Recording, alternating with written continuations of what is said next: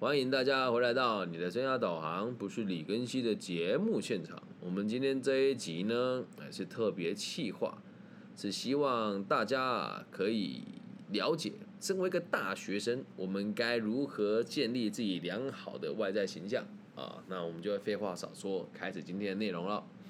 你首先得先知道，到底要给谁看？你。建立形象不知道给谁看，那建立一根毛啊，对吧？你必须得先知道你要建立给谁看，了解吗？那当你知道给谁看之后，你才会知道你该怎么做嘛。那这时候呢，只要就要再跟大家提醒一下，在上一集我们有提过的内容哦。我们呢，人的烦恼啊，只有三种，分别是工作、交友跟爱情。所以和人家相处的时候呢，也就只有三种关系，就是工作伙伴、跟平常交友的往来的对象，还有你的爱情的另外一半。那我这边讲的爱情呢，不是那种小情小爱，那我爱你，你爱我，不是，是我真的决定跟这个人手牵手共度余生，然后可以一起面对人生的这个起起伏伏啊，阴晴圆缺、生老病死的爱情啊。那只有这三种人，我们需要在意他们的看法，其他人对我们来讲都是陌生人，理解吧？所以，葛老师不对，那我们对陌生人的形象难道不重要吗？哎，你对陌生人形象如果重要，就就是必须得代表是他以后跟你的生活有连结嘛。那如果陌生人都觉得你很酷、你很屌、你很棒，但他跟你没有连结，那有意义吗？你就是个花瓶啊，对吧？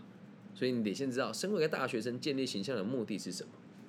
而这时候呢，三种不同的人就会有三种不一样的期待。那第一种期待，我们先讲工作上，你的同事会希望你是负责的，是服从的，对吧？你说老师工作怎么会讲服从啊？不然呢？你老板要不就让你听话吗？你不服从，你会让他你会让他压榨吗？别傻，那为什么要负责？工作上哦，大家都是各自为政啦，没有说什么为了同事啊，为同事牺牲，没那种事情。职场上本来就有竞争，那我们每个人都是为了满足彼此的利益才会一起工作嘛。那这时候呢，你要给人家的感觉是负责的跟服从的，这是基于工作的角度出发。接下来聊聊交友的时候啊，如何建立良好形象啊？在交友圈里面啊，大家要的通常都是幽默的跟大方的。那什么叫幽默呢？跟你说话的时候不无聊，而且言之有物，同时可以自嘲，也可以嘲笑别人啊，然后大家可以接受。这里我一定要讲，这里的幽默绝对不像这些台湾不入流的脱口秀演员，什么贺龙啊，什么伯恩啊，我都已经这样讲，我也不怕大家说什么，我自以为是那个不叫幽默诶，那个真的叫低级当有趣诶。哦，就比如说那个贺那个贺龙跟那个那个那个女的叫谁？他女朋友什么名字来的？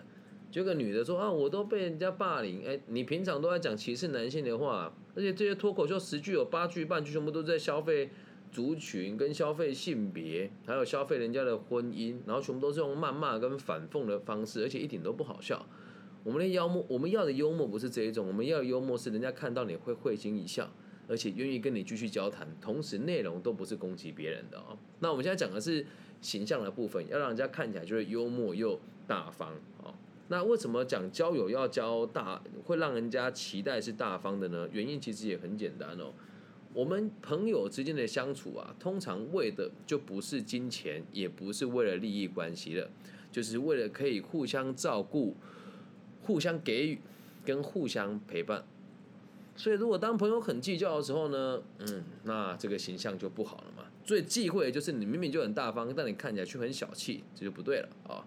然后再来爱情呢，大家要的是什么？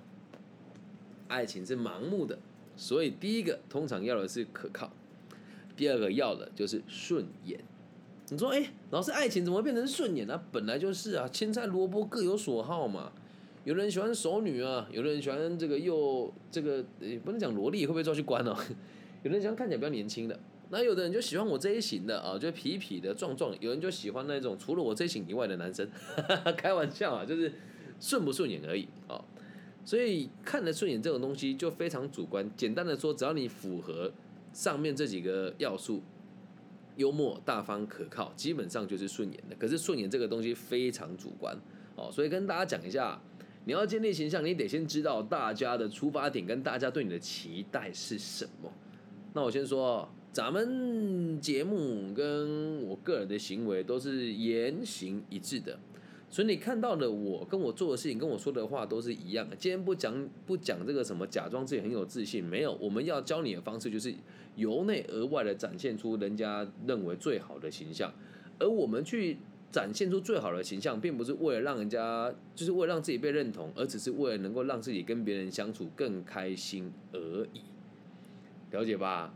所以到底是先有良好的形象才有自信心，还是先有自信心才有良好的形象呢？就就呼应了刚刚我们节目里面有人问我说，不要掉入二选一哦。这两个东西其实是同时发生的。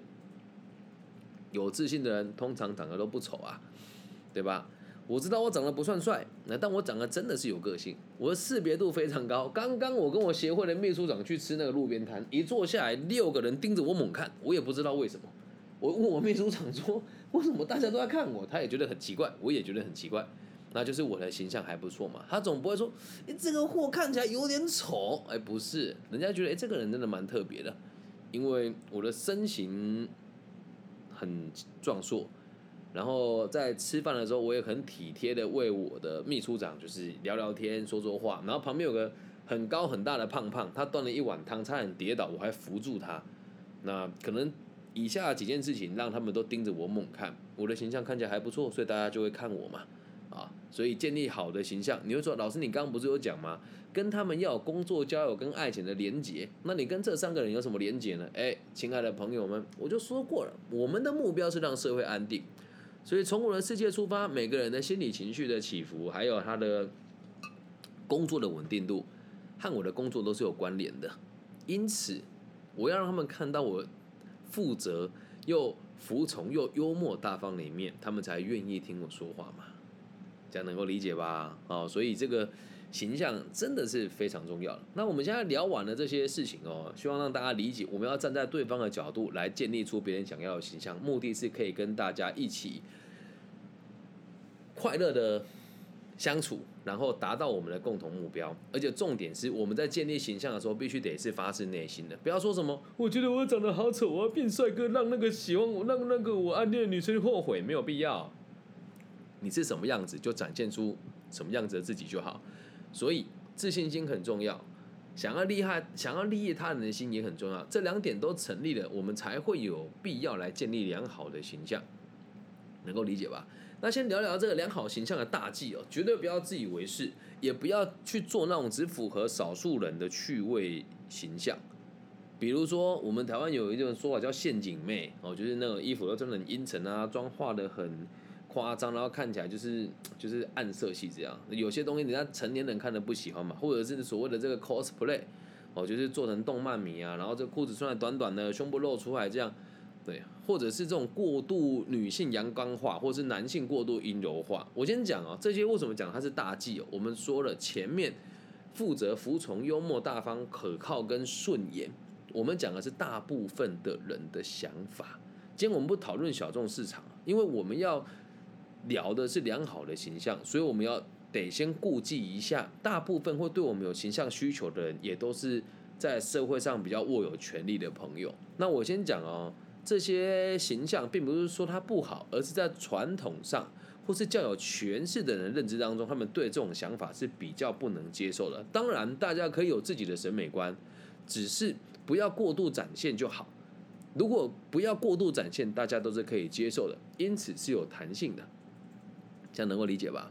诶，我做讲师这个行业这么久，哦就会有一些，我就直接讲他的名字啊，就叫钟明轩，就在台湾有个小伙子，就是男不男女不女的，没有要批评啊。我身边很多同志朋友，但不会像他这样。Oh my god！就是他什么东西都很夸张。他现在发了一个那个文章，说什么？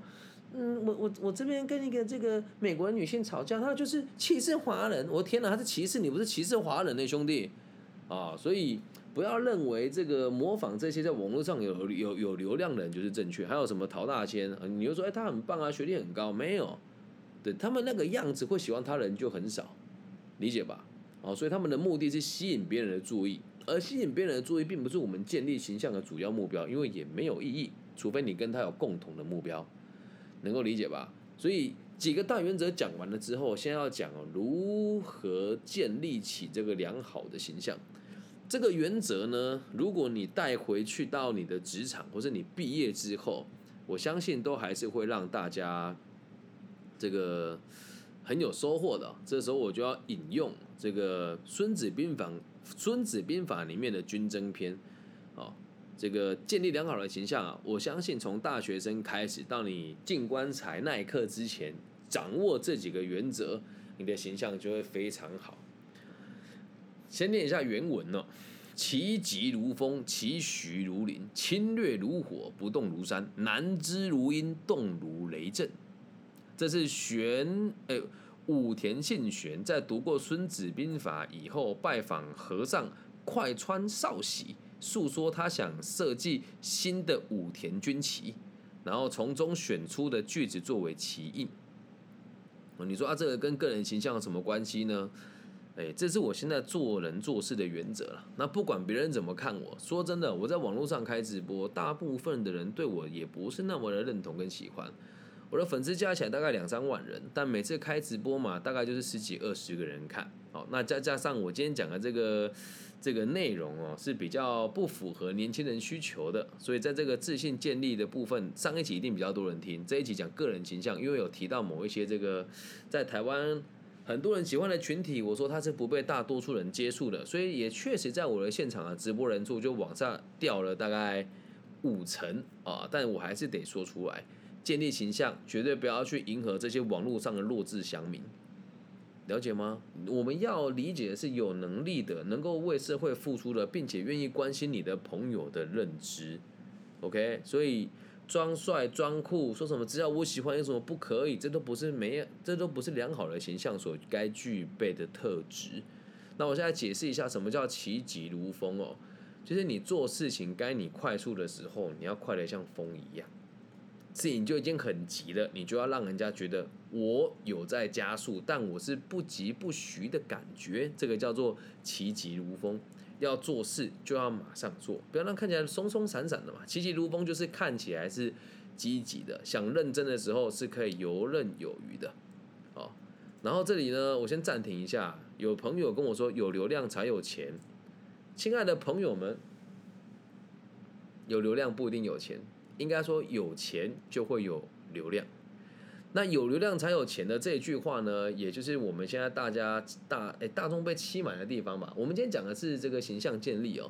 那如果我们的审美观都是从网络上去符合那些人的需求，那你会发现能够博得眼球的都是年轻人，而通常年轻人的口袋都很浅。呃，我现在已经不能说自己青年创业了哦。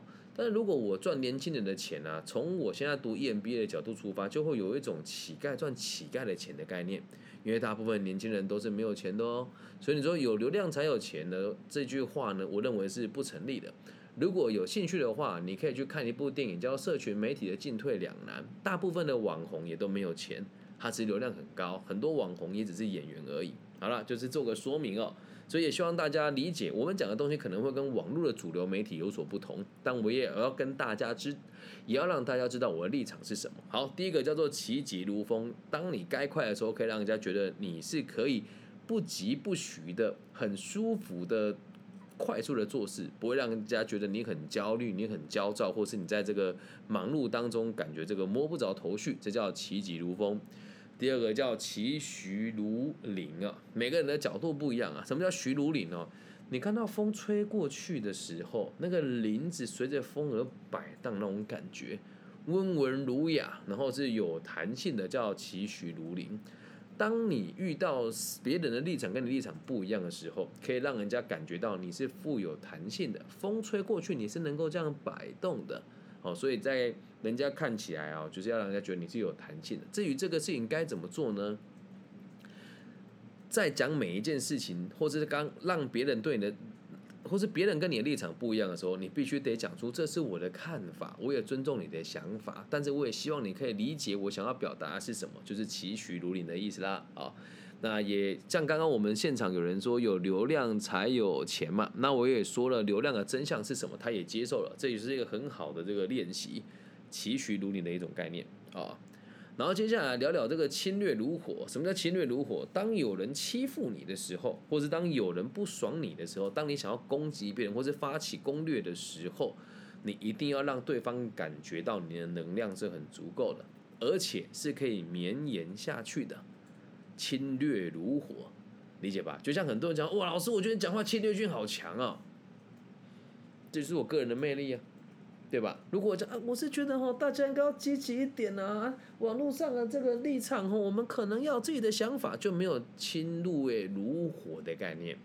你要做什么，就要把你能量展现出来，发光跟发热啊，能够理解吧？那可能会跟你听到的解释有点不一样，但就是为了应应我这一个课程，我把它解释成我想让大家理解的逻辑，那也是我最近做事情的风格哦。接下来叫不动如山。什么叫不动如山呢？当你需要表现出稳重的样子的时候，就是要稳如泰山啦。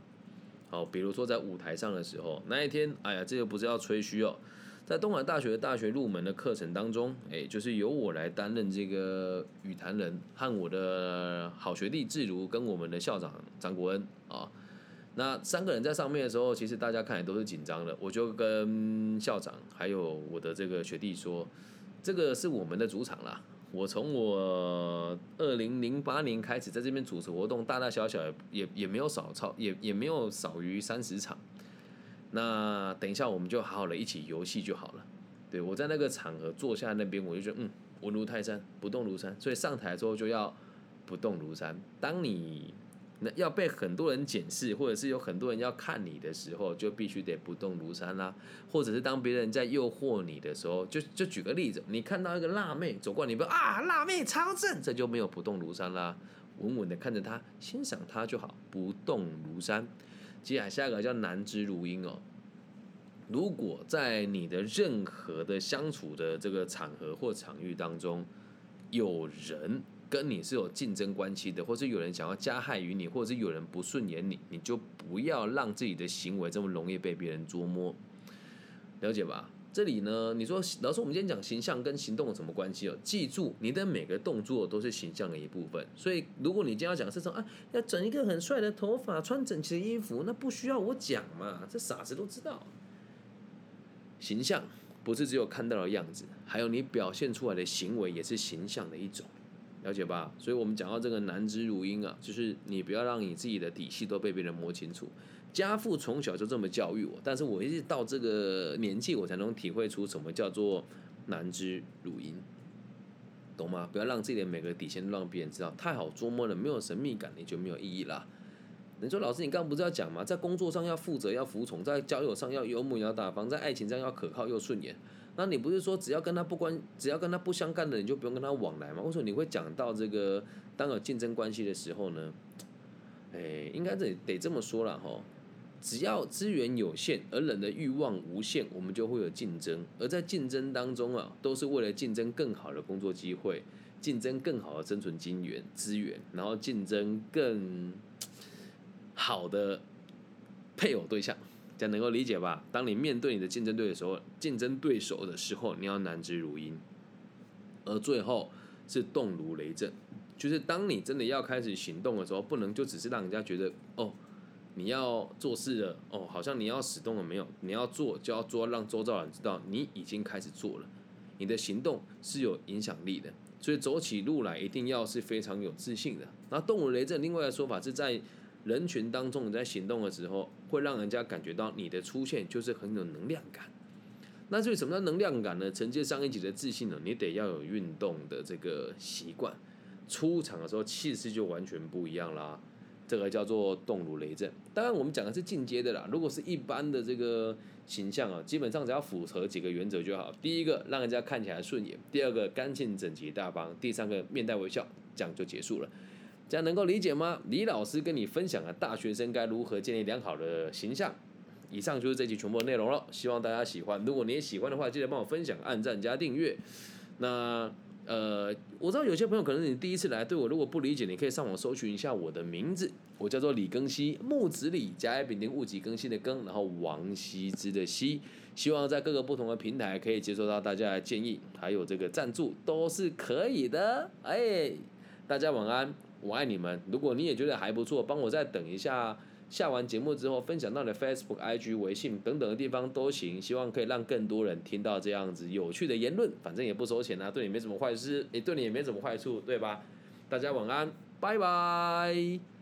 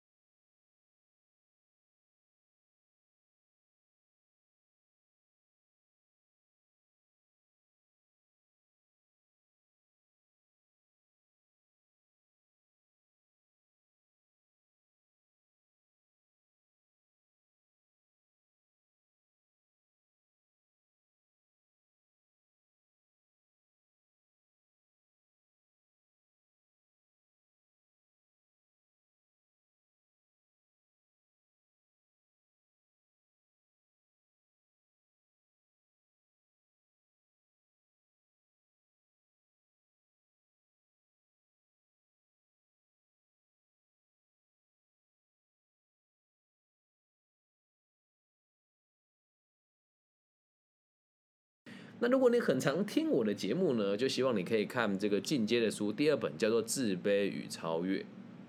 记住啊，我邀请大家读书啊，我得为大家负责的。如果你看不懂怎么办？私讯我，我会教大家哦。那你是我的听众，或者你是我听众的小朋友，你从你的小学到你的初中，再到你的高中哦，小学跟初中的所有的课业，基本上我都可以替你解决。那如果是这个高中啊，只要是社会组，我也都可以替你解决。那自然组就没办法。那如果你大学读到了商科，商科的题目基本上我也全部都会，我帮你解决。所以我要大家读书，要大家阅读，我自己也会做到。那在过程当中，你要挣扎，你要学习困难的学问，都是需要一些牺牲的，了解吗？这个就叫做阅读，丰富自己，又可以在过程中看到自己明显的成长。那基本功的第三件事情啊，就是日行一善。为什么要这么做呢？因为很多时候，我们心里面认为的善良，不是别人认为的善良，可能你要的跟他给的不一样。可能你要给的跟他要的也不一样。那么日行一善这个练习该怎么做呢？每天收集一枚笑容就可以啦，讲个干话让你朋友开心也行，把它记录下来。那以上几件事哦，就是属于基本的啊。那接下来呢，都符合了这个勤奋与善良之后，接下来聊聊进阶，就是工作、交友跟爱情啦。哦，请大家把纸笔拿起来，是重点啊。工作的部分该如何让给自己展现自信呢？大学生，请你记住。如果我对我读的，如果我对我读的科系有兴趣的话，那么毕业之后，我一定要在这个科系的最高殿堂来做这个设定目标。好，那我先讲几个常见的科系的这个最高殿堂。会计系不用说啦，就是全球前四大会计师事务所啦。那气管系就不用说啦，就是世界级的企业的储备干部啦。那财经系就不用说啦，就是大型的这个财经集团或者银行啦。好，那如果你是这个电机系就不用说了，一定是我们的这个台积电嘛，或是红海嘛，对吧？那如果你是农学院，那就肯定是这个农务局啊，大概就是这些吧。那如果你生科系的话，就只能就只能科科咯，没有开玩笑，生科可以去做这个疫苗的生产啊，或者是研发。那化妆品科系的话，就是去当专柜人员或去当销售。那这个还有什么？日文系那就做翻译嘛，那外文系也就做翻译嘛，还有什么系我一落掉，现在可以打下来哈。那那个畜产系的同学就是去农场啦，兽医系的同学当然就当兽医啦。好，那你说老师你要学很冷门的系怎么办？比如说像哲学系，来，如果你所读的科系没有相对应的就业目标，请大家瞄准两大目的来理解它。第一个叫业务工作，第二个就是所谓的储备干部。有目标了以后，你才会知道你要做什么准备。那不管你在几年级哦，有了目标之后，请你开始写履历自传。不管你什么时候要投履历，不管你现在大几就开始写。写完了之后，里面一定要有所谓的工作的规划，理解吗？那履历自传有兴趣的话呢，我再录录制一集给大家哈。对，没错，第二本书就是自卑与超越啊。有人在现场问问题，我补充一下。OK，第一，这是针对工作如何变得有自信啊。那你这么写完了之后去面试就会有自信，你就有底气了嘛？你那哎面试的时候，你有人讲话没有自信，原因就是因为他根本不知道他要表达什么。那面试最重要，我们刚刚提过嘛，先有结果才有原因。所以从这个逻辑出发，你看那个新的人认识，你要在意的事情是你可以给他哪些帮助，以及他可以跟你走多远。这时候就需要未来规划啦。所以工作的部分先写履历自传，里面一定要。有这个未来的规划，可以吗？接下来交友的部分如何建立自信心哦？很简单，站在利益他人的角度出发就可以了。你要做每一件事情以前，先不要考虑你自己，你先考虑别人。有人说，那你这样就会变成就是被别人操控的傻子，大家都霸凌你，你怎么办？来，记住，交友一定要先想别人的想法是什么。但如果这个别人的想法超过于你可以负荷的需求，就不需要付出了。如果一昧的去完成别人的需求，你就会为了符合别人的期待而生活，那是非常可悲的事情，了解吗？所以交友要先站在利益他人的角度，在更之前得先利益你自己。就比如说朋友吃饭多一点贴心嘛，我们可以站在他的角度想事情，但是绝对不能让他对你为所欲为。所以在交友的过程当中，第一件事情就是要站在别人的角度思考。在第二件事情呢，很多人都会忽略这一点哦，就是要有办法在王八蛋面前他妈的挺直你的腰杆子。我只能跟说各位同学辛苦了，在台湾呢，不管在哪个阶段，那个霸凌你的人，往往都是老师眼中最好的孩子。嗯哼，或者是那个班上最坏的孩子。那通常在他们面前呢，大家都只能卑躬屈膝。所以记得面对恶势力的时候，请你腰杆子挺直。可是老师这样，全班就不理我了。交朋友，我们要交的是有品质的、有品德的、有钱的，而不那些怕事又胆小懦弱的朋友。了解吗？哎，交友哦，所以这个利益群利益群我的大格局思维，就利益群体了哦。这个嗯，确实很需要练习。但我的角度就是这样啊。有的人说，哎，老师你你如果关心我，你就陪我吃饭呢。我说我没有那么多时间啊。那像我们这个业界有很多所谓的大佬也不喜欢我嘛，哦，什么这个四叉什么职涯学院啊，这些人就不大喜欢我，我在意他吗？嗯嗯，有人说你这样不跟他们当朋友，就是多一个敌人，多交个朋友，比多一个敌人好吧？我只跟对的人往来，所以我相信我的判断，我只跟我认为善良的朋友互动，所以我从小到大很多社交圈慢慢离开我，我也我也不会觉得自卑啊。懂吗？所以没有必要交朋友，跟对的人往来，然后站在别人的角度替他体贴的想一下。接下来讲讲爱情如何有自信喽。最后用两句话跟大家做中整哦：爱就是丰盈自己以后再去饱满别人，同时是不求回报的。能够做到在爱情的世界里面，你也会很有自信。了解吧？那我们今天这一这个节目教大家如何建立自信。为什么要有自信？要先建立目标。那为什么要建立目标？这样我们才会知道要对谁展现我们的自信。那我的目标是让社会安定，所以我讲每一句话都是以他为出发点的。那这一集呢，要送给我这个在王道银行担任业务经理的刘经理，因为他跟我讲说：“哎，学长，为什么你做事情讲话这么有道理啊？”我就跟他讲说：“这是我的目的。”他说：“哎我觉得你讲这个太太空泛了，啊你就是包装那种励志大师啊。”哎，没有，我只是告诉你，你之所以会觉得我有自信，是因为我的目标明确，好吗？那这一集就自送给王道银行的刘经理哦。那也欢迎这个各位在学校授课老师把这一集拿去当你们的教材，好吗？那这一集就进行到这边了，希望大家都可以变成有自信的大学生。你说啊，他不是刘经理吗？你做这个给他干嘛？我跟他认识的时候就是大学，啊，那也刚好我有一个朋友要去演讲，就把这个主题录制下来给大家参考了。以上就这一集全部内容，希望大家喜欢。如果你也喜欢我们节目节目的话，记得分享、按赞、加订阅、加五星好评。第一次来的朋友，如果对我的背景好奇，可以搜寻一下我的名字，我叫李更新，木子李，甲乙丙丁戊己更新的更，然后王羲之的羲，希望可以在各个不同的平台收到大家的这个消息。那最后我跟大家分享哦，我们节目也接受各种不同地别的赞助啊，只要你觉得我的节目不错，五块十块不嫌多，五万十万也不嫌少，欢迎大家这个动动小手，给点这个赞助啊，小弟本人会非常之诶，会非常开心的。OK，我爱你们，大家晚安，希望大家都可以变成有自信的大学生，Bye。